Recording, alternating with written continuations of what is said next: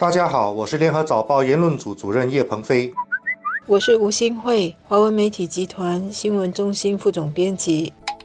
卫生部宣布，从明年一月起，受承认的外国医学院名单将大幅度缩水，从现有的一百六十所减少到一百零三所。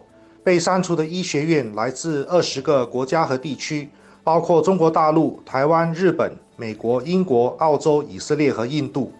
不受承认的这五十七所医学院，有不少还是有名的。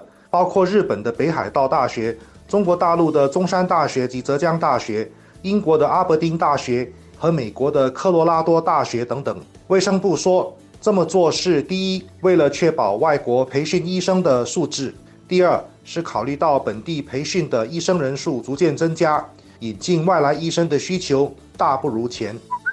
新加坡医药理事会二零一七年年报显示。从海外毕业回来注册当医生的本地公民或者永久居民，从二零一三年的一百二十一人增加到二零一七年的两百三十六人，这个数目增加了近一倍。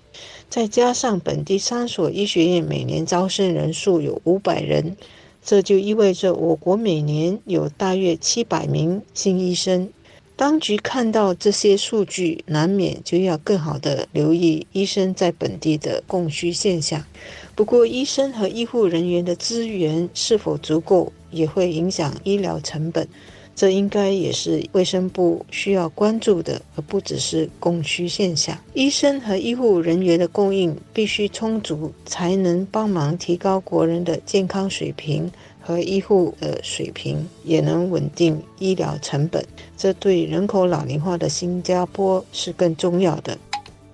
第一个理由根本没有说服力，因为第一，这五十七所医学院有不少都是国际上有名的；第二个理由恐怕才是真正的理由，就是本地培养的医生人数足够了，不需要再引进外来医生。但是这个理由也没有正当性，为什么呢？因为第一。这是人为的破坏市场的自由供应。卫生部的做法其实是一种保护主义。如果外国医学院的毕业生能够成为高明的医生，本地病人的福利就会因为这种限制而受到影响。第二，根据自由市场的原则，供应增加，价格就应该会下降。我们不是一直在讨论和担心本地医疗费用不断提高吗？如果增加医生的人数，应该有助于控制医疗费的上涨。卫生部为什么不从这个角度考虑到大多数病人的利益，而去保护少数医生的利益呢？